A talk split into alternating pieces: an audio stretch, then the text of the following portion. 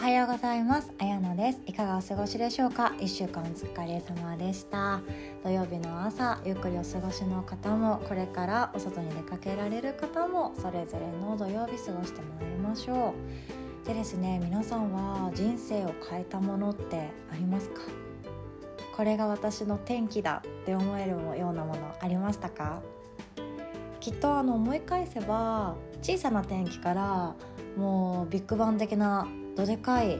威力を持った転機いろんなものがあると思うんですけども私の中でその人生を変えるものの一つがヨガだったんですね。でヨガっていうものがまあいろんな広告とかで痩せるとかホットヨガとか特にその代謝が良くなって体が温まってめっちゃ健康的になれるみたいな感じで売り出したりしていてしかも安く提供しているスタジオさんがとても多多いので体験にね行かれたこともある方多いかなと思いますでそんな中でも私はやっぱり常のヨガが好きで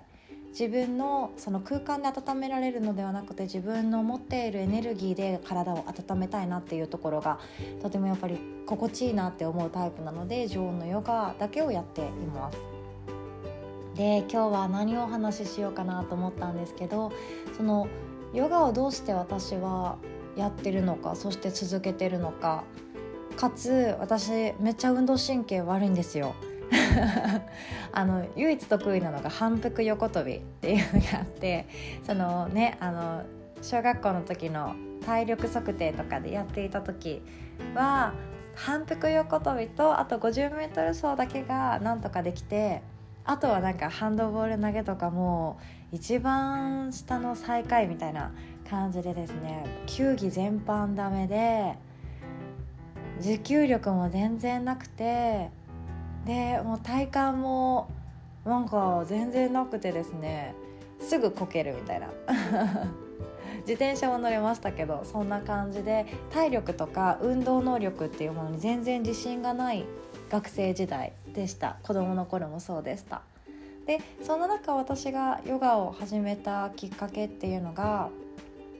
子供の頃はさておきなんですけど大人になってからはあのー、一番の理由が自分の会社以外の人と接したいっていうところにあったのとあとはストレスから解放されたいっていうようなところが大きかったです。であのヨガってやっぱり痩せたい人がいたりとかあとはウェディング前の自分の体の引き締めをしたいとかそういう目的があっていく方もとても多いんですけど私はそういう体に対する目的ってそこまでその頃はなくて、まあ、もちろん冷えを改善したいとか月経を和らげたいとかいろんなところがあったんですけどとにかく職場で怒られまくっている自分をどうにか助けてあげたいって思って自分で選択して行かせました。自分を行かせました。で初めはやっぱり誰も知らない町に住んでいて転勤族だったので誰も知らない町でもうなんかネットで調べて行って誰も友達と一緒なんか行かなかったし一人でポンと行ってヨガを受けてうーんなんか私の体力のなさをじわじわと思い返してくるんですけれどもまあ23回とやって続けていくと分かってくることがあってそのヨガをやっている1時間だけは仕事のことを考えなくていい時間だっていうことに気づいたんですね。でその私の中で仕事はその時本当に辛いものってしか思ってなくって成長もそこまで感じられなかったしひたすらなんか暴言に耐えるみたいなそんな感じの毎日だったのでうんそこから切り離せてただ自分の体を動かすためだけに集中している1時間を味わえて心が楽になったのが大きかったです。なので私はそのあの快感が好きで私はあの時自分の人生が救われたって思ったんですね。で生涯かけてその頃はヨガをやりたいなんて全然思ってもいなかったし私みたいにふくらはぎが太くてお尻がポヨンとしてなんとかウエストでごまかしている体型の人がヨガの先生なんてなれないわって思ってたので そんな感じでゆるく楽しく続けていました。でそこからまたですねあの仕事を辞めるきっかけができて辞めてでまた育児とかもしている頃にふと我に返って自分の軸がなくなっていることに気づいてしまったんですね。もうそこから数年経った後にそういうふと思って私は一体誰のために生きてるんだろうみたいな毎日毎日家族のことをやっているけれども私はどこに向かいたいんだろうっていうことにはっと我に返って気づいてしまってじゃあ今度は自分がなりたいような自分を作ってあげようと思ってまたたどり着いたのが今度はヨガのインストラクターを始めるっていうところになったんですね。でなぜそこに行き着いたかっていうとヨガのインストラクター先生やってる方ってまあ見た目はとても綺麗な方もいればあのふくよかな方もいろいろといらっしゃってヨガはあの体の学問ではなくて心の学問なので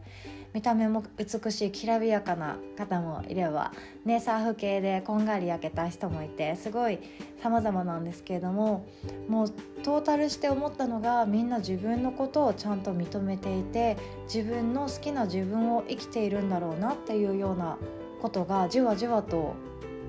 感じられるんですね。だったら私もそっちに行きたいって思ってインストラクターの資格を取りました。で自分の人生を救ってくれたものそれがヨガだったんですけれどもその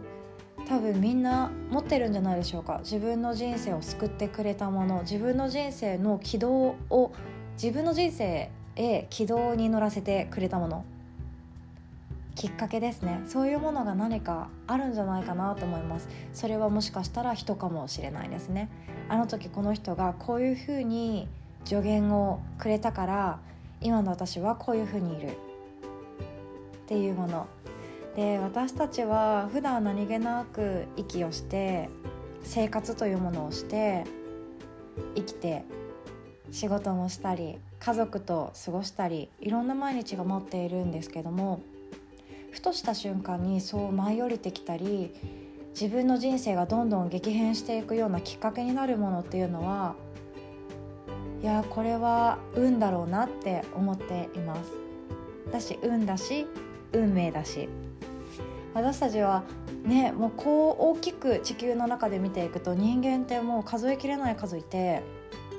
人生で全ての人に出会うことはもう不可能なんですよね。まあ、ネットが進んできたからこの先どうなっていくかは分かんないけどほとんど不可能です。私たちは今出会っている人たち名前を覚えている相手と出会って名前で呼び合えるっていう関係を築けているのはとても奇跡的なことなんですよね。そしてそういうふうに私が私の中でのヨガみたいに人生を救えた救ってくれたものとか